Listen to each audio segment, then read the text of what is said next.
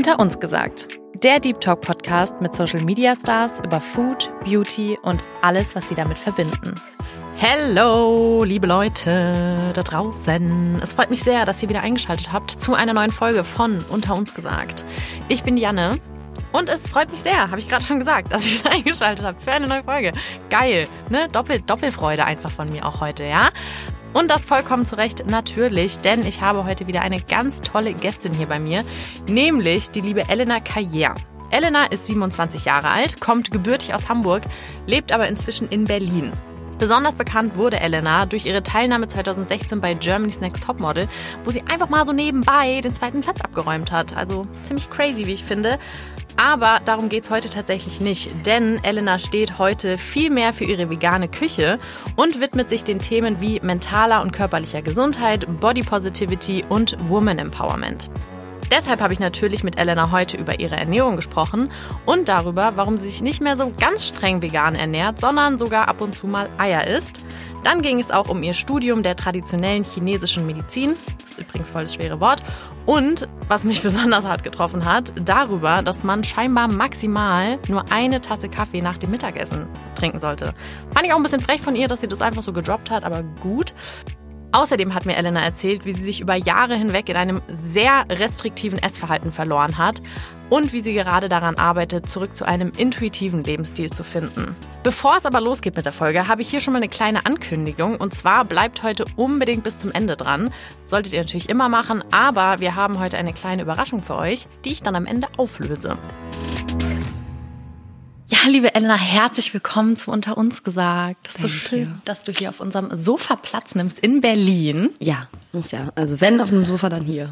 Oder? Richtig gemütlich, richtig cozy. Wir sind ja gerade in Berlin für ein paar Podcast-Aufnahmen und tatsächlich haben Svenja und ich gestern ähm, ein bisschen über Berlin gesprochen. Ich war zwar schon öfter hier und wir sind übelst lost in Berlin. Und in, und in München ist es ja, oder generell in jeder Stadt ist es ja so, ähm, dass man ja so Städte schon so halt ne, immer in Bezirke einteilt und dann auch quasi wer wo lebt. So. Hm. Ich weiß nicht, kennst du dich ein bisschen in München aus?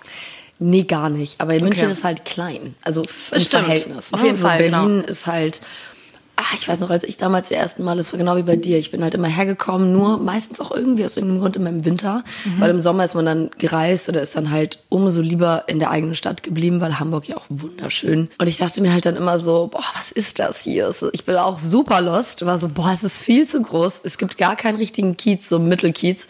Um, und ich fand es einfach voll grau und hässlich und war so, oh, I could never live here ja, jetzt könnte ich mir nie wieder vorstellen, wegzuziehen. Krass. Aber kann man das so sagen? Also zum Beispiel, ich meine, München ist ja zum Beispiel so, keine Ahnung, Schwabing, eher so ein Ticken schicker. Ja, okay, das ähm, kenne ich Jüngere Familien. Äh, Grün, Grünwald, Grünwald. Grünwald, genau, okay, das ist schon ein Ticken außerhalb dann. Oder Glockenbach ist auch so ein bisschen schicker, ein Tick alternativer. Mhm. Giesing dann vielleicht schon so ein bisschen. Es gibt schon Alternative auch? Ja. Okay, cool. Ja, ja. Jetzt wahrscheinlich nicht so krass wie hier, aber das würde mich mal so interessieren. Ja. Ähm, also ich meine, ich kenne so Charlottenburg, sag mal auch einen Ticken schicker, ne? Also Charlottenburg ist halt wirklich wie das München von Berlin. Ja, das sagt man, ähm, ja. Da, wo auch, keine Ahnung, die ganzen älteren Prominenten, sag ich mal, wohnen, die jetzt, also weiß ich nicht, so ein Udo Walz damals, so, so, mhm. so in die Richtung. Ähm, nicht nur natürlich, aber ich glaube, dass sich da einfach Menschen auch absetzen, die so ein bisschen ruhiger und gediegener mögen. Und da sind ja auch voll schöne Häuser. Das ist halt auch, ja, wie Eppendorf oder Winterhude mhm. in Hamburg. Ähm, und dann hast du halt das ist ja komplett im Westen. Und umso mehr du dich dann in den Osten begibst, umso mehr wird's halt dann echt. Also mhm. ich würde es echt bezeichnen. Mhm. Und was ich halt früher mal nicht verstanden habe, ist halt dieses so echte Berlin, was halt im Osten stattfindet, ist halt der ärmste Teil gewesen. Beziehungsweise links, rechts von der Mauer oder halt ober unterhalb von der Mauer ähm, überall, wo halt Russland quasi so ihre so stationiert war, hatten halt die Leute einfach kein Geld und hatten auch keinen Zugang zu dem, was halt vielleicht die westlichen Medien so ja. ähm, gezeigt haben. Und ich, ich, ich fand das halt früher ganz früh immer so voll, boah, es ist voll rough und irgendwie eklig und so. Und ich war so richtig etepetete Hamburg. Und jetzt, wo ich das so alles kennengelernt habe, ähm, gerade den Osten, ist es halt so schön zu sehen, wie immer noch, ich meine, was, wie lange ist es jetzt nach Mauerfall, 30 Jahre, was weiß ich, über, mhm. drüber, ähm, ist es halt schön zu sehen, wie sich immer noch der Osten ständig weiterentwickelt. Also du hast quasi keinen Halt so richtig. Mhm. Ist auch ein bisschen anstrengend, weil du ständig Baustellen hast, aber where not? Um, und deswegen bin ich halt so ein absolutes Osten-Girl und finde es halt irgendwie voll nice, wie sich so die Leute ständig verändern. Es sind komplett immer so zugezogene, aber dann auch so die OG. Ich bin in Berlin geboren, aufgewachsen, Osten und dann noch mit so einer richtig Berliner Schnauze ist schon funny. Ja, nee, also keine Ahnung, ich war jetzt irgendwie auch noch so ein paar Mal in Berlin und dachte irgendwie auch immer so, nee, äh, ist gar nichts für mich, weil man halt so diese Vorurteile irgendwie hat. Ähm, und deshalb finde ich es jetzt tatsächlich mal ganz cool, weil wir jetzt mal so das erste Mal so das Gefühl haben, man kann so einen Ticken besser kennenlernen so. Ja, wobei die meisten Leute verlieben sich im Sommer. Ja, Klar. sagt man, ha- Winter ist hart, ne? Winter ist in Berlin schon richtig hart. Also Ja. heute haben wir, würde ich sagen, Glück, dass Ja. es halt weiß ist und schneit und morgen Ja. haben wir auch ein bisschen Sonne und so. Aber also boah, Januar, Februar schon. Ja. Aber ich mach's diesmal. I will do Echt, it. bleibst hier? Ich zieh's durch. Ja, letztes Jahr Kapstadt, Jahr davor Portugal und ich bin jetzt so, nee, weißt du was? Einmal erleben Ich muss auch. es einmal schaffen, Ja. weil dann, dann schaffe ich alles. Dann schaffe ich alles. Wenn ich den Winter in Berlin hab, kann's mir gar nichts mehr erzählen. Ja, mega, mach das mal. Wir fangen ja auch immer mit der Kategorie What's in your fridge an und du hast äh, mir ein wunderschönes Foto von deinem Kühlschrank geschickt. Also ich weiß nicht, wie man, ich habe noch nie ein Foto von meinem Kühlschrank gemacht und als ich das so gemacht habe, war ich so, this does not look nice, aber Ja, das egal. sieht toll aus. Hauptsache es geht irgendwie. Vor allem ähm, sieht es sehr schön gefüllt aus. Du warst einkaufen noch, ne? Hast du Ich war gesagt? gestern noch einkaufen, ja. Ich Ja. Mhm. war drei Wochen nicht zu Hause, typical, und ähm, dann muss ich einfach einmal kurz restocken. Ja.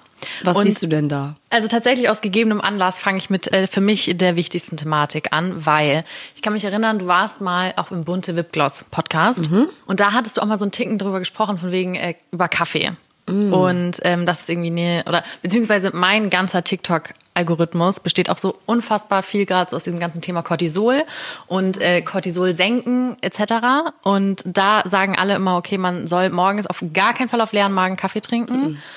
Ähm, am besten irgendwie, so, ich glaube, 90 Minuten warten oder so nach dem Aufstehen. Stunden, ja. Und halt erst nach dem Essen. Und das ist so ein Ding, ich war, bin halt auch so voll in diesen, ne, ich habe die ganzen Videos gesehen, dachte mir so, okay, Janne, ich, weil ich bin absoluter Kaffee-Junkie, ich liebe Kaffee. Und das ist eigentlich echt immer so das Erste, was ich mache. Also aufstehen und Kaffee. Ähm, und dann dachte ich mir so, ah, okay, komm, probierst es mal, ja. Wenn das irgendwie alle sagen, so, weil ich auch so manchmal so ein bisschen Schlafprobleme hatte und so, oder habe. Ähm, aber ich finde es so unfassbar schwer. Und deshalb Was daran fällt dir denn schwer? Also es geht doch nicht darum, dass du es nicht mehr trinken darfst, sondern darum, dass du die Zeiten verschiebst. Genau, Weil das finde so- ich dann so, wenn du Verzicht komplett hast und jemand zu dir sagt, oh, deine Werte sind nicht so gut, du musst für immer aufhören Kaffee. Das, das fände ich auch so. Also ich Ja. habe ja ein Jahr keinen Kaffee getrunken, 2021, weil ich Boah. am Anfang eine Panikattacke hatte. Ich habe davor auch so sieben Kaffee getrunken am Tag. Easy, okay, gar kein krass. Thema. Und ich habe mir halt nie darüber Gedanken gemacht, dass es vielleicht nicht so unbedingt gut ist. zu viel. Ein bisschen viel. ähm, auch so Filterkaffee einfach so tz, tz, tz, richtig gezogen und dann auch so spät abends noch, weil ich halt auch in Italien, da trinkst du halt auch noch Ja, Espresso irgendwie voll. noch nach dem der Essen. Vibe einfach. Ähm, und dann hatte ich eine Panikattacke und dann weiß ich noch, wie mein Körper komplett das abgelehnt hat. Also ich, ich, ich habe nur an Kaffee gedacht und an alles andere. Also ich, ich habe nichts, ich hab nichts angefasst, was irgendwie irgendwie verändernd sein könnte für irgendwas in meinem Körper. Und ähm, dann habe ich, glaube ich, nach zwei Wochen, wo ich so überm Berg war, habe ich halt so gewohnheitsmäßig wieder eine Tasse Kaffee getrunken und hatte direkt eine zweite Panikattacke. Also Ach, sofort. krass. Weil halt das Herz sofort wieder angefangen hat, äh, verrückt zu werden und dann ist, Panikattacken sind ja im Kopf, ist ja nicht wirklich Körper. Aber der Kopf dachte, es passiert wieder und deswegen reingesteigert. Und dann habe ich halt gesagt, okay, ich trinke keinen Kaffee mehr, weil das lohnt sich halt für mich gerade nicht. Aber kam die erste Panikattacke wegen des Kaffees Nee. oder weil Nein, nein, nein, da waren, waren andere andere? Gründe. Ja, okay. Aber, Aber der Kaffee glaube- war dann so das i-Tüpfelchen oder? Ja, Kaffee kann halt ein Auslöser sein, wenn Ja. man eh schon nicht stabil ist, gerade sage ich mal emotional. Dann, also ich habe ja chinesische Medizin studiert und mein Tutor hat mir damals halt gesagt oder hat uns damals gesagt, Kaffee ist für Menschen, die komplett gesund sind, also von Kopf bis Fuß und mental. Jemand, der mental und körperlich sehr gesund ist, kann, sollte eine Tasse Kaffee am Tag trinken nach dem Mittagessen. Das ist so, so und die Chinesen, sorry, they know. they know. Die machen seit 5000 Jahren denselben Shit da drüben in China und in, wo auch immer, in Indien, in Indonesien, and like, they know. Die ältesten Leute der Welt leben unter anderem in Japan und ganz viel Gibt's auch in diese Doku auf Netflix, diese Blue Zones. Genau, das habe ich studiert, quasi studiert. Ja. Ja. Jetzt ist es halt voll geil, weil es so in aller Munde ist. Als Ja. ich das damals gelernt habe, war es halt noch so voll, what are they talking about? Und genau, die Blue Zones, das ist eigentlich so die Foundation von dem, von dem Learning von TCM. Und ich, also ich vertraue halt, was Ernährung angeht, diesen Leuten komplett, diesen Leuten, den Leuten, die mir das beigebracht haben. Und dann habe ich mir halt so gedacht, okay, ich habe dann irgendwann wieder angefangen, aber ich trinke jetzt halt morgens erstmal direkt auf leeren Magen heißes Wasser mit Apfelessig. I know it's not the same. Nee, and it auch tastes tatsächlich. like shit compared. Aber es ist, ähm, gerade wenn du das als erstes trinkst, A, stillst du dann so ein bisschen diesen Heißdurst. Drang nach irgendwas. Ja, irgendwie was an Ja. dem Kaffee vielleicht. Und ähm, es macht dich auch kurz satt, weil es halt schon auch intensiv für den Magen ist. Und dann machst du halt einfach deine Routine, was auch immer, und dann sind anderthalb Stunden ganz schnell vorbei. Glaube, Entkoffiniert ist leider halt auch nicht eine super Alternative. Ne? Also Decaf habe ich dann eine Weile gemacht, aber die von meinem Kurs meinten halt so, es ist auch ungesund. Ja, es ist, super, es ist noch Mann. ungesünder fast. Ja, aber ich bin halt jetzt bei Matcha. Halt jeden Tag ja, Matcha finde ich auch geil. Boah, wir waren gestern in diesem Matcha-Sam. In Matcha Berlin. Sam. Ah ja, in Berlin oder Hamburg? Nee, Berlin. Ich glaube, es heißt Das Matcha Sam. Die haben Happy Matcha. Ah, ja. Und da haben wir den Pumpkin Spice Matcha getrunken. War heftig. Ist lecker. So viel jetzt. So lecker. Oh mein Gott. Wenn es mir gut geht und ich richtig entspannt bin, so Urlaubsvibes, dann gibt's auch immer einen Chai Latte mit Espresso-Shot. Boah, das Wenn du ist so richtig Urlaub. Wenn ich wild bin und weiß, ich will bis 23 Uhr nicht schlafen. Sagte sie, die um irgendwie, wann kam ich aus dem Berg ein am Sonntag, Montag? Weiß ich nicht, um neun. Oh mein Gott, echt, Bergheim. Ja, wenn dann. Wenn dann das. Ich gehe echt super selten feiern. Ich weiß, das glaubt mir hier keiner. Ist so. Doch, Weil meine dir. glaubt mir das nicht. Mm, Aber ich, also das geht halt sonst nicht. Ich glaube, das ist so, Leute kommen nach Berlin und entweder sie haben irgendwas, woran sie sich festhalten können und eine gewisse Stärke und eine gewisse Disziplin in sich und schaffen das dann irgendwie zu balancieren. Oder sie gehen halt jedes Wochenende Mhm. so an solche Orte und dann Ist es nicht voll schwer, ins halt Bergheim dein- reinzukommen? Es ist halt die, es ist die bekannteste Tür der Welt, Ja. weil es halt nicht nach den Regeln der ganzen Welt spielt. Also in, in jedem anderen Club der Welt, P1, äh, wo auch immer, New York, London, kannst du dir ja deinen Eintritt erkaufen quasi. Ja. Ne? Du bist halt so, wenn du viel Geld hast, viel Champagner kaufst und mit vielen Hotten Girls ankommst, das ist halt so das Prinzip der meisten Clubs auf der Welt. Ja. Ähm, und das ist halt genau nicht das Berghain. Also Berghain hat ja letztens. Und wie entscheiden die das dann? Ein bisschen random und Okay. ein bisschen zum dem, wie der Vibe gerade drin passt. Okay. Also die Leute lassen, die wissen ja schon, wer drin ist, die ja. Reinlassen und dann gucken die halt, wer passt. Und es gibt auch Leute, die sehen so doll nach Berghain aus und Freunde von mir, die gehen wirklich jedes Wochenende seit zehn Jahren. Ja. Und dann one in ten times werden die auch abgelehnt. Und das ist halt, das ist halt so dieser Thrill. Es ist so interessant. Ich war letztens auch, ich war jetzt am Wochenende mit Leuten da, die gehen halt schon seit neun Jahren hin. Krass. Und die sind noch nie nicht reingekommen und die kennen die Leute an der Tür und trotzdem sind die in der Schlange so. Und so nicht zu viel verrückt sein, don't be like weird, weißt du, alle sind in dieser Schlange. Trotzdem noch so aufgeregt, so klappt's oder ja, klappt's nicht? Ja. so nach zehn Jahren. Und Ich finde das irgendwie voll spannend, weil das halt so dieses Prinzip ist von jeder ist gleich und jeder wird gleich behandelt. Und Elon Musk wurde zum Mhm. cool. Beispiel abgelehnt. Echt? Und der hat, glaube ich, noch nie in seinem Leben irgendwas nicht bekommen, seitdem Ach, der geil. solche Kohleeier einfach Ja. hat. Und das finde ich irgendwie so, das macht's für mich irgendwie so aus. Ja. Weißt du? Aber würdest du sagen, es lohnt sich das mal, sich anzugucken? Wenn man richtig Elektro, also Techno-Fan ist, dann schon. Es ist auch doll. Ja. Also das erste Mal, wo ich reinkam, war ich so, what the fuck? Und ab wann geht man rein, so also Uhrzei äh, uhrzeittechnisch? Also ist ja von Samstagnacht bis Montag früh auf. Und Okay. Freitags sind immer so, manchmal Fetischpartys, manchmal irgendwie so Special-Dinge. Ja. Aber ich finde Sonntagmittag ist gut. Sonntagmittag, dann kann man nämlich auch irgendwann dann nachts gehen. Und das Okay. ist halt so nicht zu heftig. Ähm, aber das ist eine gute Uhrzeit, würde ich sagen. Darfst halt Montag nicht arbeiten, ne? das wäre hart. Niemand arbeitet im Montag. Wobei es eigentlich ganz geil wäre, wenn man so, keine Ahnung, um Sonntag, weiß ich, 15 Uhr reingeht, dann ist ja echt chillig. Könnte man ja theoretisch um 10 gehen und Mhm. Ja. schön schlafen. Also, Oder- die Leute gehen auch nüchtern, ne? Ich will Genau, nicht sagen, dass grad man sagen. so komplett im Ausrasten muss. Ja. Trinkst du eigentlich Alkohol? Erst seit einem Jahr oder seit Okay. anderthalb. Ich bin noch gar nicht das gewohnt. Also mein Körper ist A, noch sehr empfindlich, was es angeht, was gut ist. I'm a very cheap date. Zwei Rotwein bin ich, bin ich unter Tisch. Und ich mag es auch noch nicht genug, um wirklich zu sagen, boah, geil, Wochenende saufen, so kann ich nicht. Ähm, und ich krieg halt auch, muss ich sagen, durch die Musik da drin so einen energetischen Rush. Das ist so, pschuh, Das reicht eigentlich. ja, absolut. Ich weiß noch, wie ich früher mit 15 das erste Mal Techno feiern war. Und ich meine, ich habe, wie gesagt, zehn Jahre nichts angerührt. Also ich habe keinen Alkohol getrunken. Und wie kam das? Also, das ist ja krass. Gerade in dem Alter ist ja viel so äh, Ja, Gruppen. Ich fand's irgendwie eklig. voll gut. Ich fand so, auch das, was das mit den Leuten gemacht hat, fand Ja. ich irgendwie weird. Ich habe zehn Jahre lang Haare gehalten und Leute irgendwie nach Hause gebracht und Kater ausgeharrt mit denen und so. Und war immer so, ich freue mich so, dass ich nicht du bin gerade. Aber hat dich das dann nie so gereizt, trotzdem auszuprobieren? Also klar, vielleicht nicht, wenn man gerade Haare hält, dann denkt man sich, oh Gott, nee, brauche ich nicht. Aber Schön, oh, ein bisschen Kotze auf meinem Finger. Hier, um, wanna try. I love it. nee, aber mal so diesen, diesen Schwips. So, es kann ja, äh, es hat ja auch was Es theoretisch. gibt ja auch eine witzige Art von angetrunken sein. ja, ne? Man muss aber es hat dich damals dann nie gereicht, gereizt. so. irgendwie nicht. Okay. Und wie kam es dann jetzt, dass du gesagt hast, okay, du probierst es mal? Lustigerweise auch meine Panikattacke. Ah ja. Ich habe halt damals, ich habe das erste Glas Rotwein halt getrunken. Ich war in einer bisschen unschönen Situation. Ich war in Portugal, es war noch Lockdown, Corona. Ich war halt komplett alleine in so einem super unpersönlichen Airbnb. Weg von meiner Familie, von meinen Freunden. Es war hier so, also, nee, das ist ja noch schön. Es hat geregnet bei 15 Grad. Portugal war auch echt angegriffen von, von der Corona-Zeit.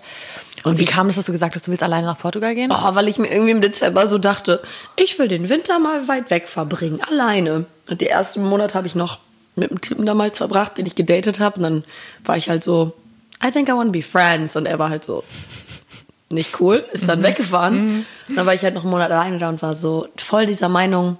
Und das ist vielleicht auch ein interessanteres Thema, weil ich wirklich dachte, so man muss so mit sich selber alleine klarkommen, um sich irgendwie selber zu finden. Ja. Nun ist es so, dass manche Menschen wirklich introvert sind und ihre Energie davon ziehen, alleine zu sein. That's not me. Ich brauche meine Peer, ich brauche meine Group und das ist, hat nichts mit Anhänglichkeit zu tun oder so. Klar, wenn ich zehn Tage mit Freunden unterwegs bin, brauche ich meine zwei Tage zu Hause alleine, mache mein Handy aus und denke mir so, no one talk to me. Aber so im Leben generell brauche ich auch so gerade Physical Touch ist halt so meine absolute Love Language und wenn Ja. ich das über Wochen nicht habe, über Wochen, dann ich hatte wirklich eine Art Unterforderung so in meinem Leben, eine Art Understimulation of Love vielleicht. Und klar habe ich telefoniert mit meinen Freunden jeden Tag, aber es war halt nicht dasselbe. Und dann ging es mir halt schlagartig so schlecht. Und dann habe ich eine Freundin besucht, die war zwei Stunden weit weg, irgendwo mit dem Zug. Die war aber gerade da in der Area, sage ich mal. Und ich war so, oh, ich muss zu dir kommen, mir geht's so schlecht. Und sie liebt halt Rotwein. Sie liebt's. Und sie kennt mich aber auch schon seit zwölf Jahren mittlerweile und war so, Elena, ich weiß, du trinkst nicht und ich will dich gar nicht überreden, aber trust me, ich habe hier Melatonin-Spray, hatte ich auch noch nie genommen davor, und ich habe ein Glas Rotwein. Trust me, you're gonna feel better, weil ich, ich hatte halt seit drei Nächten nicht geschlafen, Okay, ne, wegen der Ja. Mhm. Panik. Es war richtig, richtig hart. Und ähm, ich war so, weißt du was, at this point, I'll do anything. Mhm. Ich konnte ja nicht zum Arzt, es war alles zu. Dann habe ich diese Melatonin-Spray genommen, so zwei Pumps Mhm. und ein Glas Rotwein und habe mich gefühlt wie Stone. Ich war so, this is so great, I feel amazing. Bisschen gefährlich. Ähm, ich habe auch ein bisschen Angst gehabt, dass mein Kopf das dann so connected mit, wenn es mir schlecht geht, trinke ich. Mhm. Ist zum Glück nicht der Fall. Und ja, ich hatte in den letzten anderthalb Jahren schon so meine Suff-Erfahrungen, aber ich finde, der Suffkater ist so hart. Es ist so schlimm. Ja. Und ich bin, also Gesundheit ist für mich mein Nordstern. Ja. Ähm, ich, also das, das, das ist doch. Das ist halt auch eigentlich so krass absurd, gell, weil der Körper einem ja so klar spiegelt, dass es ihm einfach nicht gut tut. Kater ist und ja aus dem Grund da. Ja, und wirklich, ich finde auch, je älter man wird, so auch, ne, ich meine, ich bin noch nicht alt, bin 25, aber trotzdem so meine Kater, wenn ich jetzt wirklich so trinke, das dauert dann auch zwei Tage, mir geht's Ja. einfach nicht gut, du kannst keinen Sport machen, ich krieg auch so Alkoholdepris manchmal, weißt du so, und dann denke ich mir Oh, so, das hat meine beste Freundin auch so richtig Alko äh, Hangover Anxiety nennt sie das. Ja. Und dann denke ich mir so, der Körper zeigt dir so klar, ne, dass er das nicht will, dass es ihm nicht gut tut. Warum machen wir das? Ich finde, das ist eigentlich so unfassbar Die absurd. Frage ist, warum geht man über diese Grenze hinaus? Ja. Diese, ich bin gerade voll witzig angetrunken, es könnte ja dabei bleiben. Mhm. Dann bin ich morgen vielleicht ein bisschen müde, gehe dann doch zum Sport und dann ist fein. Ja. Aber dann tippt es. Und Mhm. dann plötzlich sitzt man vier Stunden später kotzend auf Toilette und denkt sich Ja. so, oh, that was great. Ja. Cool. Aber bist du jetzt so froh, dass du es mal trotzdem für dich ausprobiert hast, so? Und Ja. Ja. Jetzt natürlich sehe ich auch so den, diesen Charme, ähm, keine Ahnung, jetzt gerade im Winter mit meinen Freundinnen irgendwie bei mir zu Hause. Glühwein Ja, oder ja so. natürlich. Weihnachtsmarkt. Aber ich find's so süß. Ich esse ja nicht so viel Zucker. Ich finde Okay. das schon echt sehr, sehr, sehr, sehr hart. Ja. Aber ähm, klar, macht man's mal. Und Mhm. dann weiß man auch so, boah, ich muss am Tag danach irgendwie doller auf Klo als sonst, aber it was worth it. Und es ist ja auch warm, deswegen ist okay. Ja, schön. Ja, ich meine, klar, so ähm, Balance is key, ne? Ich frage mich, wie wir von meinem Kühlschrank auf Kaffee kamen. Das habe ich mich eben schon gefragt. Aber Ähm, weil ich die Barista erläutert. Sojamilch. Ach so, äh, äh. Leute, eine halbe Stunde später. Now we know. genau, wegen der. Also ich habe ähm, doch gar keinen Kaffee im Kühlschrank. nee, so, äh, wegen der äh, Oatly-Milch und der Barista Sojamilch. Ah, ja, Aber musst du sagen, die Oatly ist nicht von mir. Ich Ah, okay. hatte einen Gast bei mir und die hat die Oatly da hingebracht. Ich bin gar kein Fan, weil ich finde, das schmeckt sehr ähnlich wie Kuhmilch. Und das ist, also Okay. Mhm. ist gut für die Leute, die das lieben. Ich finde es nicht so geil. ist ein bisschen wie Beyond Meat. Ist ja auch so ein äh, Glukose-Ding, ne? Das war doch auch mal so ein Thema, was du hattest. Hafermilch ist nicht gut. Ja, ich habe nämlich auch dieses Buch gelesen. Wie heißt das? Von Glucose dieser- Goddess? Ja, Lieb genau, sie. von ihr. Ja. Und danach, danach war ich auch äh, weg von Hafermilch. Sehr gut. Ähm, zweite Frage. Du hast es gerade schon gesagt, ähm, so hier, dass du tatsächlich wieder Eier isst. Mhm. Magst du da mal erzählen? Weil eigentlich ähm, warst du ja recht lang vegan, oder? Ja, fünf Jahre. Okay. Ich habe ganz selten mal Ausnahmen gemacht bei Fisch. Und die Frage kommt jetzt, weil ich Eier Ach so. in deinem Kühlschrank gesehen habe. Ja, natürlich. Ja, das, das macht Sinn. ich sollte vielleicht öfter den Kühlschrank Das erwähnen. macht Sinn. Ah, genau. Ähm, ja, das ist auch irgendwie voll der interessante Prozess gewesen für mich, weil ich will es nicht zu lange ausholen, aber das ganze Thema Ernährung ist halt für mich nicht nur gesundheitlich relevant, sondern auch ähm, emotional und also mental. Einfach aufgrund der Branche, in der ich bin und äh, klar, wie viele Frauen natürlich, junge Frauen heutzutage kennen, einfach in diesem Vergleich sich ständig befinden und einfach Body-Issues und diese ganzen Themen, die ich ja auch auf meinen Social-Media-Kanälen bespreche oder anspreche. Und ohne da jetzt zu tief reingehen zu wollen, ich also bin vegan geworden, würde ich sagen, aus den richtigen Gründen. Meiner Meinung nach, wenn ich zurückblicke, ich war 21 und ich habe halt Dinge ausprobieren wollen mit meinem was, Körper. was meinst du mit richtige Gründe? es gibt ja auch, also fragwürdig, ich will jetzt nicht sagen falsch, aber fragwürdige Gründe, um Diäten zu machen. Okay. So. Ja. Und das war damals nicht aufgrund dessen, dass ich irgendwie abnehmen wollte oder sowas. Ich hatte gar keine Ahnung, was mit meinem Körper passieren würde.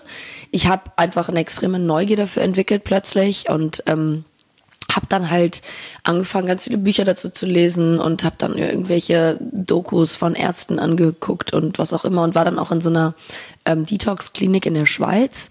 Und die Leute, die wussten einfach wirklich, was sie erzählen. So, die haben so krass ähm, meinen mein Gedanken gut verändert. Und ich meine, ich habe davor, ich habe ja auch in Italien gelebt und da habe ich immer sehr gutes Essen bekommen. Alles gegessen immer. Und dann, als ich dann aber ausgezogen bin mit 18, habe ich dann echt so drei Jahre, ich habe nur Scheiße. Ich habe auch relativ viel gekifft damals noch mit meinen Jungs. Wirklich jeden Abend irgendwie Kekse, Pizza bestellen. Meine Jungs. Ja, nur Boys immer. Und ähm, wir haben also, ja, Kekse, Pizza, Sushi. Bist du von mit 18 aus Berlin erst nach Hamburg gezogen? Nee, ich bin ausgezogen von zu Hause. Ah, okay. Oder mit 19 oder so. Ja. Okay, mhm. Nach Topmodel. Ja. Und ich habe damals auch kein Interesse gehabt für Kochen. So, und dann habe ich mir halt, was heißt, ja, vielleicht mal so ein Schwarzbrot mit ähm, einem Ei oder so, oder was weiß ich. Oder eine Pasta mal zu Hause gekocht, aber das war eigentlich schon so das höchste der Gefühle. Und dann, wie gesagt, mit 21 diesen Switch gehabt und gesagt, okay, ich probiere das jetzt einfach mal aus mit dem Vegan. So schwer kann das ja nicht sein. Da ich nicht wirklich kochen konnte oder keine Muße dazu hatte, habe ich halt gedacht, vegan sei einfach nur gekochtes Gemüse und Salat und Obst. Und Ja. habe das halt dann so, ich habe sehr langweilig gegessen, sehr clean, aber auch sehr viel. Also sehr, sehr massenmäßig viel. Ich kann nicht so kleine, bin nicht so ein kleiner Häppchenmensch. Ich brauche Nee, ein bisschen Befriedigung. Volume Eating. Ganz genau. Und dann habe ich irgendwann mir selber, weil ich da war so, okay, das ist irgendwie jetzt zu boring, ähm, habe ich dann halt auch angefangen, mir das selber beizubringen und bin zu Kursen gegangen und so und habe dann diese vegane Community auf Instagram entdeckt und war so, boah, voll geil. Dann habe ich aber innerhalb von drei Monaten acht Kilo abgenommen.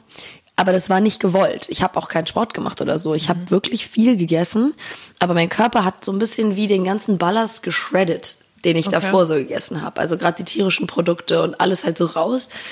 Und dann waren meine Freunde aber auch so ein bisschen so, oh, ist ein bisschen doll gerade, also schon viel zu wenig, was du jetzt drauf Und hast. es war da immer noch gar nicht so dein Ziel abzunehmen? Nee, kam- es war nie das Ziel. Ich Okay. habe es nicht realisiert. Nur dann ging es halt los, dass ich mir dann durchs, Ko ich habe dann so geile Sachen entdeckt. Also Nussmusse, Datteln, ganzen Linsen, Hülsenfrüchte, ähm, Nüsse en masse, Samen, ähm, von Quinoa, also einfach alles, was richtig geil ist in der veganen Küche auch. Tofu, whatever. Und dann habe ich halt viel gekocht und habe mir in dem Winter sehr viel auch selber beigebracht und habe dann wieder zugenommen. Und dann ging es halt leider los mit der Kopfspirale. Also gemerkt, oh, jetzt habe ich ja doch wieder zugenommen. Vielleicht sollte ich doch wieder zu dem zurückgehen, wie ich gegessen habe. Mhm. Und dann war es eigentlich über die Jahre so ein, auch da war ich halt komplett vegan und das war immer so ein Auf und Ab. Also ich habe dann im Winter immer wieder drastisch zugenommen, gefühlt für mich, und im Sommer wieder mich so gezwungen abzunehmen. Mhm. Und das war halt dann irgendwann so im vierten, fünften Jahr einfach nicht mehr gesund. Und ich habe dann halt angefangen, irgendwie versucht, wieder mich mit intuitiver Ernährung zu beschäftigen, was halt so schwer ist. Und ich glaube, darüber ja. können sehr viele relaten. Ja. Gerade Frauen, auch Männer natürlich, habe ich auch einige, die ich kenne. Ja. Und ja, dann habe ich letztes Jahr so ein Coaching gemacht im Sommer. Ähm, und die, diese Frau hat mich echt, also die hat mir echt geholfen. Die hat mir auch viel über Cycle Thinking, also Menstruations ähm, Thinking, wie man das sagt, mhm äh, Synchronisierung äh, mir dabei gebracht, dass man halt in gewissen Zeiten, man dachte ja zum Beispiel, als diese 16.8 ne, Intermittent Fasting ja, rauskam, ja, ja. alle sollten 16.8 machen. Mhm. Quatsch. Auch mal nicht. viel drüber geredet, ne? Mhm. Äh, auf Insta. Ja, das stimmt einfach nicht. Und ich dachte das vier Jahre lang. Ich habe vier Jahre lang, ohne einmal eine Ausnahme zu machen, 16.8 gemacht so krass. auch wenn ich Hunger, ich habe ich habe es einfach nicht gebrochen. Boah, aber ich habe ich habe es auch mal ausprobiert, findest du nicht? Ich finde das so unfassbar absolut nicht gesellschaftstauglich. Also ich hatte das so oft das Thema, also zu der Zeit hatte ich auch noch einen Freund zum Beispiel und dann wollten wir halt los zum Brunchen und ich so, nein, ich kann noch, ich kann noch nicht, nicht, essen. Und dann wurde ich auch sauer, weil ich mhm. mir so mhm. dachte so, hey, ich habe hier, ja, ich muss das befolgen, dann wirst du auch so richtig so ein Control-Freak. Ja, genau. Und ich, das, das hatte ich auch. so oft, aber so, keine Ahnung, oder wenn meine, meine Familie dann irgendwie äh, essen wollte und so, dann so denkst du, nein, es geht aber gerade noch nicht. Und dann sitzt du da wie so ein ich fühle das so doll. Ich also, habe das so lange. Ja. okay, ist ja auch so gegangen. Genau so, genau so. Und es war auch anstrengend für alle drumherum. Ja, voll. Also meine Mutter wusste auch irgendwann gar nicht mehr so, ah, esse ich noch mit dir zusammen? Genau. Oder, ja. Und also ja, Partner und so war auch alles immer voll schwer. Und das, ja. ähm, ja, das ist natürlich eine Sache, wo man sich echt mal kurz ins Spiegel gucken muss und sagt, is, is this worth it? Ja. Like, what am I trying to do? Und dann halt auch die gesundheitliche, der gesundheitliche Aspekt dazu. Meine Intention war da halt falsch da war halt die falsche Intention dabei, weil ich abnehmen, ab, abnehmen mhm. wollte, auf jeden mhm. Fall. Und dann hat sie mir halt erklärt, dass also A, für junge Frauen, die fruchtbar sind, ist, ist 16 Stunden nicht eh zu lang, beziehungsweise in diesen zwei Wochen nach deinem Eisprung und vor deinen Tagen, wo du in die Follicular Phase kommst, da solltest du nicht länger als 14 Stunden fasten. Eigentlich auch nicht länger als 12. Mhm. Weil halt dein Körper ganz viel Progesteron gerade bildet und er braucht halt auch nicht Low Carb oder Low Fat oder so. Er braucht alles, was da ist und einfach so, wie du Hunger hast, essen und auch zu den Uhrzeiten. Wenn du nachts aufwachst und Hunger hast und sagst, ich muss jetzt eine Kartoffel essen, so dann mach das. Mhm. Und Aber dann Darf ich da nochmal ganz kurz rein äh, gerätschen? Und zwar, weil du hast gesagt, du wolltest dann abnehmen. Was war da dann so dein der Grund? War das auch noch so wegen des Modelns, weil du irgendwie da einfach ein falsches Modelmaße, Selbstbild. Ja. Also du hast dir selber dann irgendwie auch nicht gefallen oder war das so, dass du das quasi wegen deines Berufes auch so gespiegelt bekommen hast? Also mir hat jetzt nie aktiv irgendwie jemand gesagt, du bist zu dick oder so, mhm. ne? Aber es gab natürlich schon gewisse Richtlinien, so, die gibt's auch immer noch. Ja. Ähm, ich habe jetzt bin jetzt zum Glück seit einem Jahr bei Luisa Models. Die sind auf jeden Fall, da gibt's auch ein bisschen andere ähm, ja, Voraus Joboptionen. Ne? Ja, beziehungsweise die haben ja diese In-Between-Section. Mhm. Und es ist so verrückt, wenn man sich das vorstellt. Und da bin ich immer noch so wütend drüber und frage mich, when is the fuck is this gonna change? Ähm, wenn du überlegst, dass wir, also eine Hüfte bis 95 oder so ist, glaube ich, Straight Model, also die normal, absolut nicht normal, by the way. Dann ist ein kompletter Gap und dann ab einer Hüfte 115 oder so bist du Plus Size. Mhm. Die meisten Frauen auf dieser Welt sind zwischen 95 ja. und 115. Ja. Das heißt, niemand davon wird eigentlich bedient. Ich bin zum Beispiel 100 oder so oder 98, I don't know. Ja. Und da, und ich, ich bin für mein insgesamtes Verhältnis jetzt gerade an einem sehr gesunden Punkt, weil ich halt viel mehr Sport mache als die Jahre davor und dadurch halt auch mir erlaube, hört sich blöd an, aber ich esse halt mehr und merke halt, wie mein Körper das wirklich braucht und verbrennt. Und jetzt kommen wir zurück zu den Eiern, weil, that was the original question, ähm, ich habe halt richtig gespürt und ich habe halt irgendwie in dieser Zeit gemerkt, also wie macht man intuitives Essen? Und mein Coach meinte so, wenn du intuitiv essen willst, dann tust du es nicht. Es kommt halt einfach, weil umso mehr du dich halt mit dir selber beschäftigst und einfach okay bist, so wie du bist oder dich okay fühlst, wird es auch kommen. Hatte ich meine letzte Session mit ihr, ganz viel Releasing, ganz viel heulen, ganz viel irgendwie in Dinge reingehen. Und dann meinte sie danach so, okay, ähm, mach dir jetzt irgendwas zu essen, wo du richtig so das spürst, dass dein Körper das braucht. Und ich war so richtig offen und so ah, voll vulnerable. Und dann habe ich irgendwie gesagt, oh, ich weiß nicht, ob das gerade weird ist, aber ich habe voll Bock auf Eier. Und sie war so, okay, wie lange hast du keine Eier gegessen? Ich so, boah, ich glaube fünf Jahre. Und sie so, krass. dann geh, hol dir jetzt irgendwie sechs Bio-Eier, mach dir das. Und, und ich war, ich habe einfach nicht drüber nachgedacht, weil wenn mein Kopf sich eingeschaltet hätte, hätte er gesagt, nee, es geht gar nicht. Und es gibt natürlich immer noch vegane Freundinnen von mir, die immer noch das halt scheiße finden. Ähm, voll ungesund, Cortisol und so. Und das die Periode der Henne, ja, habe ich auch alles früher gesagt. Aber ich weiß auch mittlerweile durch meine Studies mit äh, Traditional Chinese Medicine, dass Eier eine der gesündesten und vollkommensten Nahrungsmittel auf dem Planeten sind. Es ist einfach die, die Geburt von, bevor etwas, also der Samen von etwas. Ja. Das heißt nicht, dass man sie unbedingt braucht. Das heißt nur, dass wenn man ein Craving danach hat, dann ist es auch okay, das ab und zu mal zu bedienen. Und es ist echt heftig. Und ich will jetzt nicht sagen, dass es vielleicht nur daran liegt, aber alle Leute, die mich sehen, sagen, im letzten Jahr sind deine Haare mega krass gewachsen. Deine Haut ist irgendwie krasser geworden. Richtig Meine. Nägel sind, sind stärker. Ähm, und ich kann auch anders Sport machen.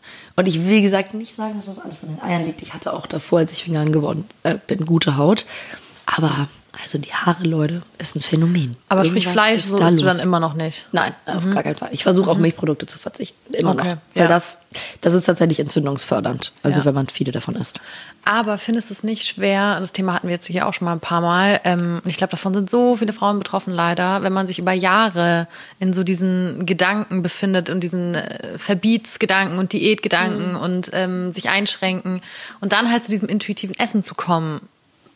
Wie ist dir das gelungen, würdest du sagen? Oder bist du da auch noch so auf dem Weg? Ich bin da noch nicht. Es Okay. sind immer Momente, Ja. wo ich realisiere, dass ich halt so in Sync bin mit dem, was gerade mein Leben irgendwie ausmacht, Ja. dass ich halt eben nicht mir so viele Gedanken übers Essen mache. Und ich glaube, das ist halt so der Punkt, wie mein Coach schon meinte, wenn du es krampfhaft versuchst, intuitiv zu essen, then you're trying too hard again. Ja.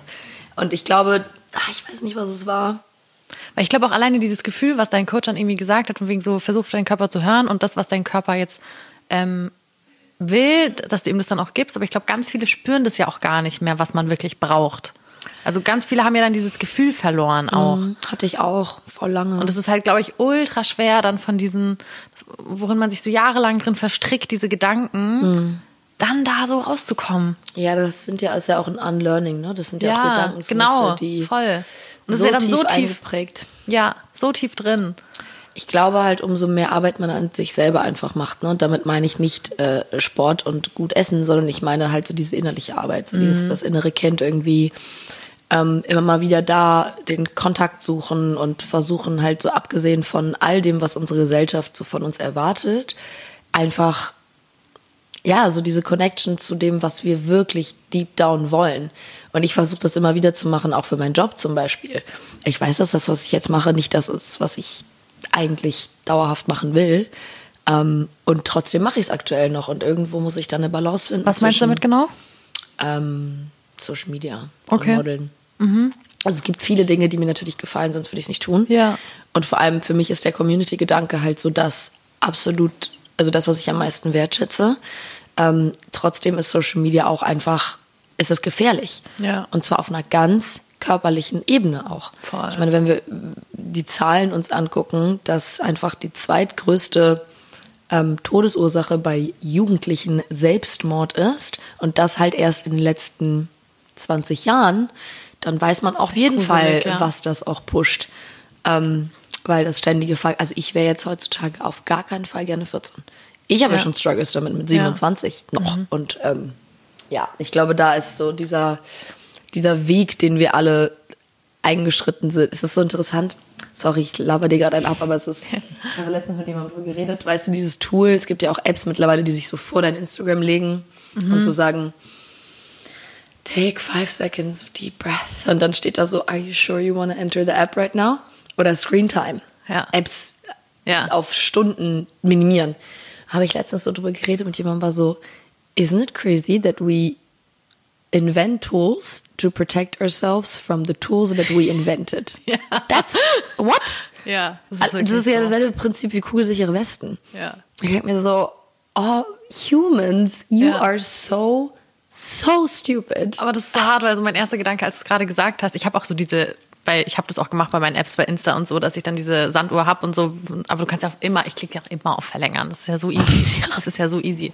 Und ich Ich dachte mal zwei Stunden, jetzt habe ich eine Stunde und jetzt bin ich so, ich erlaube mir einmal am Tag 15 Minuten zu verlängern und dann lasse ich's. Echt voll gut. Ja, außer ich muss posten. Also ich, Ja. also ich habe irgendwie kundenmäßig was, Ja, aber ja. das versuche ich eigentlich immer dann direkt. Aber deshalb halt sehr traurig war so mein erster Gedanke, als du gesagt hast, so, weil ich habe das schon mal gehört, dass es so diese App auch gibt, wo man dann so einatmet und so und dann so ein bisschen so ins Hier und Jetzt zurückkommen soll und so, willst du das wirklich? So, und ich It's dachte mir so, ich brauche das, ich brauche also das. Consciousness. Ja, es Ja. ist wirklich, ich muss auch ehrlich gesagt, weiß ich gar nicht mehr, wie die heißt. Die muss ich mir jetzt auch nochmal holen. Guck Ja, komm, Wir sag mal machen das. sag mal bitte. Nach dem Podcast holen wir uns diese App. Ja! Du kannst dann immer noch sagen, ja, ich will jetzt auf die App, aber bin das mir diese sicher. fünf Sekunden, Ja. das ist, es geht nur um Awareness, ist einfach ja auch- um diesem Jetzt. Es ist so krass, weil ich habe ähm, auch mal so ein bisschen so ein Coaching gemacht oder hören mir manchmal so Vorträge an und ähm, da haben wir mal so am Ende so eine Meditation dann gemacht. Ähm, Es war nur ganz kurz, aber da wurde man so richtig, ne, also ich meditiere auch so recht viel, aber ähm, da haben wir uns alle mal wieder so den Moment zurückgeholt und so. Und dann hat er auch gesagt, und spür mal jetzt drauf, oder vergleich mal den Moment vor der Meditation. Da ist man viel anfälliger irgendwie so, da will man zum Handy oder da will man dann irgendwie was snacken oder da will man irgendwie dann äh, auf Netflix oder man, man sucht dann so irgendwas, was einem so Dopamin ausschüttet. Aber nach dieser Meditation hat er auch gesagt, so, und fühl mal jetzt, wie groß ist dein Bedürfnis, nach dem Handy zu greifen. Und das war kein Scheiß, es war nicht da. Oder irgendwas zu kompensieren. Genau. Generell, ne? Ja, weil man so wieder so bei sich war. Und das kann ich mir schon vorstellen, wenn man da echt mal fünfmal echt, wenn man das ernst nimmt und ähm, fünfmal echt tief einatmet, dass mir das äh, wahrscheinlich echt gut helfen könnte. Voll, wir sind ja auch immer ständig im nächsten Ding im Kopf. Ja, ne? ja. Und das, also eigentlich ist es voll schön, auch wie du das gerade beschreibst, weil meine Therapeutin hat mir auch, auch zum Thema Essen Ja. ähm, gesagt, ich hatte so, im Sommer hatte ich einen Dreh, einen Schauspieldreh irgendwie in München. Und am Set ist es halt so, dass da immer sehr viel Scheiße rumliegt. Also von Knoppers bis hin zu Gummibärchen bis hin zu allem. Und das habe ich halt früher in meiner krassen Phase nicht mal mit dem Arsch angeguckt, hätte ich nie gegessen. Seitdem ich mich ein bisschen aufgelockert habe, und damit meine ich ja eigentlich was Gutes, also wieder ein bisschen Eier, hier und da vielleicht doch mal wieder irgendwie ein Dessert, was nicht vegan ist, zu einer Uhrzeit, die ich sonst nicht gegessen hätte. Also da bin ich zum Glück schon lockerer. Aber ich hatte dann, wenn es mir halt nicht gut geht und mir ging es halt in diesen paar Wochen generell nicht so gut, ähm, dann bin ich halt anfällig, dass ich dann auf alles scheiße. Boah, ich auch. und das ist mein Problem jetzt aktuell im letzten Jahr. Ja. Wie gesagt, es man kommt immer das eine mit dem Gute mit dem Schlechten. Ich hatte einerseits ähm, die schöne Erfahrung, mich ein bisschen gehen zu lassen und diese absoluten Kontrollfreak in mir, der nicht gut getan hat, loszulassen. Jetzt tendiere ich dazu, dann, wenn ich mir es schon erlaube, dann ist alles scheißegal. Ja. Und das war halt ein Problem, weil die, die ganze Crew und so, die essen halt dann Knoppers den ganzen Tag, ne? Und dann du beim Drehen wartest du ja auch ewig. Immer am Warten. Also du hast dann so deine fünf Sekunden, wo du einen Satz sagst und dann, okay, einmal Umbau, zehn Minuten und entweder ich gehe rauchen oder ich gehe halt was snacken. Ja. Und um mich selber vom Rauchen zu schützen, gehe ich dann halt was snacken. Ja, ja. Und das ähm, war echt hart, weil ich habe dann teilweise so sieben Knoppers hintereinander gegessen, hatte null Hunger, hatte auch richtig, ich war richtig bloated Ja. und war da, es hat mich ja auch beim Spielen so dann beeinträchtigt. Ne? Also ich saß dann so und hab dann, und mir ging's einfach nicht Das war gut. dann so in deinem- in deinem Kopf wahrscheinlich irgendwie auch, oder? Klar im Kopf, Ja. weil ich mich deswegen super, also schlecht Ja. gefühlt habe, aber auch wirklich körperlich, weil ich halt pff, plötzlich Ja. so bloated war. Und dann war ich halt bei meiner Therapeutin, habe das angesprochen und sie meinte, das Wichtige ist halt, dass du dich deswegen nicht verurteilst. Weil die Methoden, wie du davon wegkommst, bringen nichts, wenn du dich verurteilst. Das heißt, also sie hat mir halt eine ganz gute Übung gesagt und die ist halt ähnlich wie die fünf Sekunden. Sie meinte, wenn du vor diesem Knoppers stehst, dann beobachte dich kurz dabei. Das heißt nicht, dass du nicht essen darfst, sondern stell dir nur eine Frage. Warum will ich den jetzt? Das heißt, wie gesagt, du musst dein Verhalten nicht ändern. Es geht nur um einen Bewusstseinsswitch. Das heißt, du wirst, die Antwort wird wahrscheinlich sein, mir ist langweilig, ich möchte irgendwas kompensieren, ähm, ich hab Frust, so, und du kannst dann trotzdem essen, aber mit dem Bewusstsein, warum du es Ja. tust und nicht, und dann meine ich halt damit, es geht immer um Bewusstsein, um Awareness. Also dieses Voll. unconscious Essen, was wir auch voll viel machen. Wir gucken auf den Screen, während wir essen, wir telefonieren, während wir essen, Handy, wir sprechen mit wir sind am Handy, während wir essen. Das ist ja alles so eine unconscious physical activity. Und genau wie beim Sport, so wenn ich jetzt heute Morgen war ich 45 Minuten laufen und denke mir dann zwischendurch, war ich so, boah, ich war gerade 10 Minuten voll weg, aber ich will ja eigentlich hier sein. Mm, und dabei hilft extremer Sport natürlich auch, aber gerade bei Sachen wie Essen oder so einfach darin zurückkommen. Und sie meinte, du wirst auf jeden Fall nicht bis zum siebten Knoppers kommen. Wenn ja. du die ganze Zeit das bewusst tust, bist du vielleicht bei drei. Hm. Und beim nächsten Mal vielleicht bei einem. Und beim nächsten Mal willst du es vielleicht gar nicht. Ich finde es auch so krass, weil ich habe tatsächlich genau das gleiche Thema und ich bin auch tatsächlich, weil ich war auch bis vor einem Jahr auch ähm, vegan und äh, mm. super kontrolliert und keine Ahnung was alles. Und dann bin ich aber auch so durch so eine kleine äh, Rough Patch gegangen und war dann so, dann war auch Weihnachten und ich war so, ah ey, Fleisch und, meine, da hatte ich irgendwie Bock drauf. Von vegane Fleisch? Mhm. Naja, mir ging's, es war wirklich, also ich war eine Trennung und ähm, mir ging's halt ziemlich scheiße, ja. Und ich war so, mir war dann irgendwie alles egal. Ich dachte so, ach komm, jetzt ist doch irgendwie eh schon alles egal. Und dann war halt Weihnachten und ich war zu Hause bei meinen Eltern und meine Eltern achten, äh, achten halt sehr darauf, dass halt gutes Fleisch ist und so. Und dann war meine Mutter auch so, komm, Janne, wenn du jetzt gerade irgendwie das Gefühl hast, dein Körper braucht es, so dann erlaub dir das jetzt Stimmt. einfach mal. Und dann war ich echt so, ja, komm, ich erlaub mir das jetzt einfach mal. Und ähm, weil ich aber auch irgendwie zu dem Zeitpunkt keine Kraft mehr für meine Regeln hatte, glaube ich, irgendwie ja, so ein bisschen, weißt voll. du? Es war einfach mir so alles, alles genau, es war mir einfach egal, nach mir, ich habe jetzt auch keinen Bock mehr. Es war mir irgendwie zu anstrengend. Ähm, aber dann ist es auch, wie du gesagt hast, auch so umgeswitcht einfach. Mhm. Ähm, und es ist halt auch so ein riesiges Ist wie die Pandora-Box zu öffnen, ne? Ja, komplett, ja. Und dann ist es ähm, aber auch halt so voll das Thema halt gewesen bei mir, weil ich meine, man isst ja auch oft nicht, also wie du gesagt hast, nicht aus Hunger, sondern eben, wenn du so dieses, so ein einfach Gefühl vermeiden möchtest. Wenn du halt irgendwie so ein unangenehmes Gefühl hast oder wenn du so eine Leere hast oder wenn du halt irgendwie traurig bist. Wenn du richtig voll bist, also so körperlich, ne, dann spürst du ja auch nur die Fülle genau, stundenlang genau. und du spürst nicht mehr die Emotionen dahinter. Ja, das genau. Ist, ist eigentlich so, man verrückt. will halt seine Leere irgendwie betäuben dann. Aber ich finde es auch krass, weil das habe ich jetzt auch erst gecheckt, dass man das ja auch macht, weil man einfach dieses Gefühl, also dass man diese Gefühle einfach vermeiden möchte. Man möchte unangenehme Gefühle vermeiden. Ob das, und das ist ja mit Knoppers beim Schauspiel theoretisch das Gleiche. Dieses, man will dieses Gefühl von Langeweile nicht so aufkommen lassen. Man will irgendwie das Gefühl von, ja, Traurigkeit oder von Stress oder man, also es ist einfach ja. schwierig, unangenehme Situationen oder unangenehme Gefühle auszuharren. Ja. Und das ist voll was, was ich irgendwie, das kann ich auch überhaupt noch gar nicht, weil ich mir auch Aber denke. genau so, dann da anfassen, weil wenn du das ja. quasi dann einmal schaffst, dann hast du ja gar keinen, oder was heißt gar keinen, aber dann stelle ich mir vor, weil das versuche ich auch irgendwie, dann stelle ich mir vor, wenn dieses, dieser Moment kommt, und dann kannst du den halt richtig gut pinpointen und bist halt so, oh, okay, gerade voll die Nervosität kommt in mir auf und ich will unbedingt ans Handy, um mich abzulenken, oder ich will jetzt unbedingt was snacken, um mich abzulenken und dann einfach zu sehen, es ist gar nicht schlimm, wenn das jetzt kommt. Mhm. Also wirklich gar nicht schlimm. Aber voll oft denke ja ich mir halt mit dir genau voll, aber ich denke mir dann voll oft irgendwie trotzdem, was macht man dann trotzdem? Weil der, der erste Instinkt War ist ja dann. Annehmen. Einfach. Einfach nur akzeptieren. Genau, aber ich finde so der erste Moment ist ja dann so, keine Ahnung, manche, jeder, zum Beispiel wir würden vielleicht dann dazu neigen, ich will was snacken oder ähm, ich gehe jetzt ans Handy oder äh, keine Ahnung was, ich weiß ich jetzt nicht. Aber dann denke ich mir so, was macht man dann stattdessen? Sitzt man dann einfach da und ja, wartet? Mit dem Gefühl. Das ist einfach das schönste Satz. Sit with the feeling. Sit with it. Aber ich stelle es mir halt wirklich unfassbar unangenehm vor. Dann sitzt du da und wartest. Das ist es halt nicht. Und dann? Alles, was du resistest, ist unangenehm. Also alles, was du ablehnst. Das wird sich, also ich sehe das immer so wie so ein, den, der Schatten, der irgendwo ist, wenn der immer wieder so ans Licht will, dann mhm. brüllt er dich immer so an und du bist immer so, nee, jetzt nerv mich nicht. Und dann brüllt er immer lauter. Wenn du aber den Schatten einmal ans Licht lässt, dann ist er auch kein Schatten mehr. Dann ist er halt da. Ja und? Verfliegt das Gefühl dann auch schneller? Ich glaube schon. Also für mich zumindest, wenn ich, boah, komme ich zurück zum Thema Panik. Ich glaube, das ist das beste, beste Beispiel. Das können vielleicht einige sagen, die so sich so mit Anxiety und so auseinandersetzen. Ich hatte ja drei Tage diese Panikgefühle. Und im Endeffekt, trotz Wein und was auch immer, ist es jetzt nicht dadurch komplett weggegangen, weil das ist ja auch eine Form der Unterdrückung. Ja. Und ich weiß noch, wie meine Freundin war so süß, die wollte so immer mit mir wach bleiben, auch nachts und so, aber die hat das natürlich auch nicht geschafft. Also klar, irgendwann ist halt eingepennt. Dann lag ich halt so neben ihr und irgendwann war ich so, ich war so erschöpft von diesem Resisten und diesem dagegen ankämpfen, dass ich einfach gesagt habe, ich genau wie du irgendwie so mit mit der Trennung einfach so ich kann jetzt nicht mehr. Ich kann jetzt nicht mehr resisten. Ich muss einfach akzeptieren, dass dieses Scheißgefühl da ist.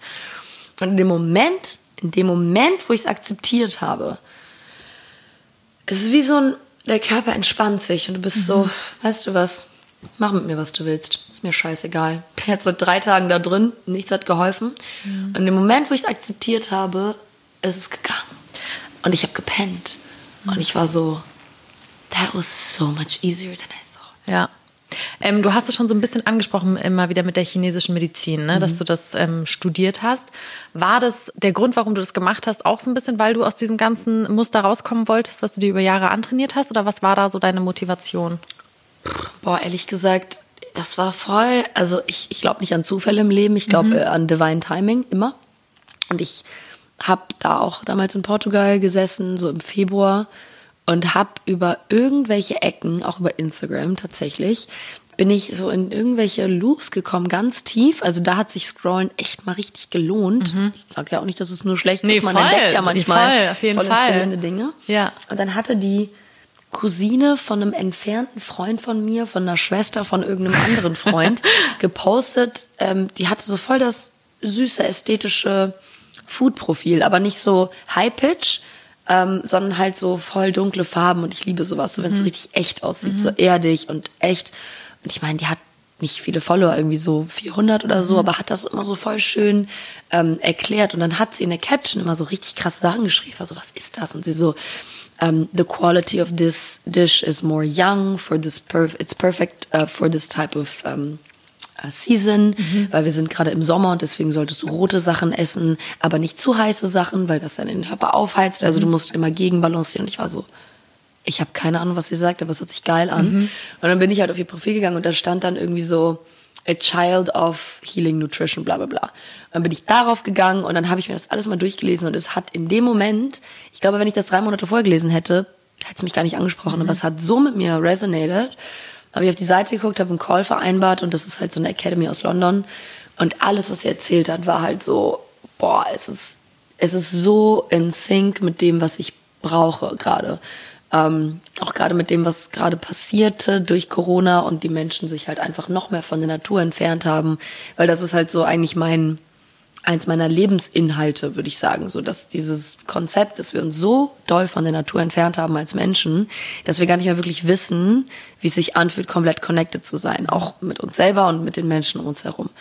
Und da, das ist halt alles, was die einem auch beibringen. Also quasi das, the only teacher you need is nature. Mhm. Es gibt, du brauchst nicht irgendwie was weiß ich, dir fünf Ibus knallen, damit es dir besser geht. So, es gibt immer eine natural way. Was nicht heißt, dass wenn mein Zahn gerade schimmelt, ich nicht zum Zahnarzt gehe. Ne? Das ja, ist, ja. darf koexistieren. Ja.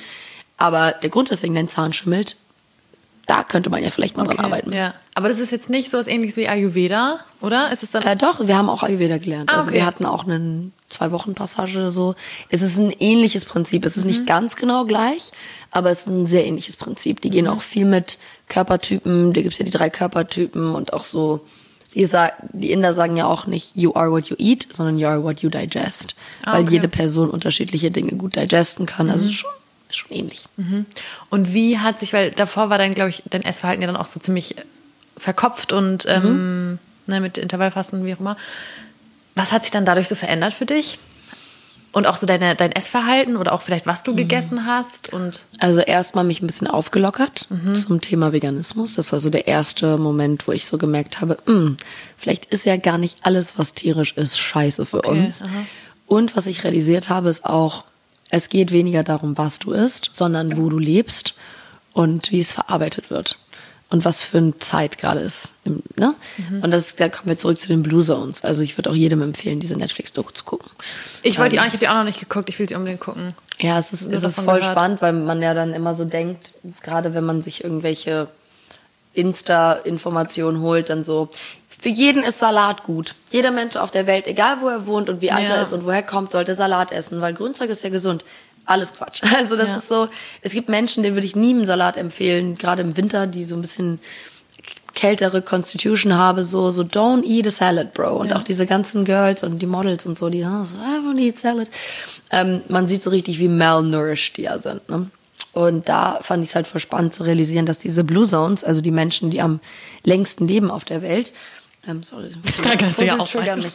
Fussel triggern mich. nee, war gut, das ist danach ähm, sauber. Die, ähm, die, die leben an so unterschiedlichen Orten. Also einige leben irgendwie, wie gesagt, in Japan an den Küsten. Andere leben in, ähm, fand ich voll interessant, in der Schweiz oder in Norwegen war das, in den Mitten von so einer Berg, äh, wie sagt man das, in so einem Tal, ja, zwischen Bergen. Mhm. Und die haben nicht wirklich Connection zu der Außenwelt. Mhm. Und dann habe ich die auch gefragt, meine Lehrer war so, hä, aber die essen ja ganz unterschiedliche Dinge, diese Kulturen. Weil die JapanerInnen wohnen, äh, die da, da an der Küste wohnen, die essen halt hauptsächlich Reis, Fisch und Gemüse. Und die Leute, die aber in dieser Berglandschaft wohnen, die essen teilweise nur Käse und Brot. Und ich war so, hä, wie können die gesundesten Menschen der Welt Käse und Brot, weißt du, ich so als nur Gluten, Vegan und so, das makes sense. Mhm. Und meinte so, doch, es geht darum, dass beide diese, was die alle gemeinsam haben, alle diese Blue Zones, ist, dass sie das essen, was sie selber produzieren. Es gibt kein Supermarktessen und es wird ja nur das gegessen, was in der jeweiligen Zeit auch gerade da ist. Mhm. Die essen nicht eine Banane in Deutschland. It doesn't make sense. Mhm. Die essen auch kein, keine Himbeeren im Winter, weil die Natur hat das nicht so vorgesehen. Und ich glaube, das ist so, meine ich, die Connection zur Natur, die ich dadurch wieder gefunden habe. Mhm. Voll gut. War das dann ähm, alles remote oder warst du auch in London? Äh, ich war zweimal da, aber es war meistens remote wegen Corona. Ah, okay. Ja, ich frage mich nur jetzt gerade so ein bisschen, ob das nicht auch so voll schwierig ist, so in Deutschland so umzusetzen. Weil wir bauen ja. Wir bauen nur 4% unserem eigenen Essen an. Das ja. ist richtig gestört. Also, ich weiß. Das ist so. Frankreich sind 60% Ach krass. Ja, ja nicht so, ey, was, was, äh, Oh, sorry. Alles gut. Wir müssen eh tatsächlich ähm, in fünf Minuten zur Deep Talk Frage. Pipi. Oh echt? Aber wir müssen oh, zur Deep Talk Frage. Okay, let's do it. Genau, wir haben noch eine letzte Frage. Aber egal, äh, Deutschland schwierig. Aber ähm, ich würde sagen, Doch, es geht schon. Geht einfach auf den Markt und das fragt einfach die Leute so das, was gerade da ist. Also mhm. aktuell dann meistens sollte da schon was sein. Mhm. Da muss man halt auf die Bananen verzichten. Also ich ja. persönlich esse nicht wirklich Bananen. Oder Avocado oder alles? Mhm. Ja. Hm. Hm. Naja, gut.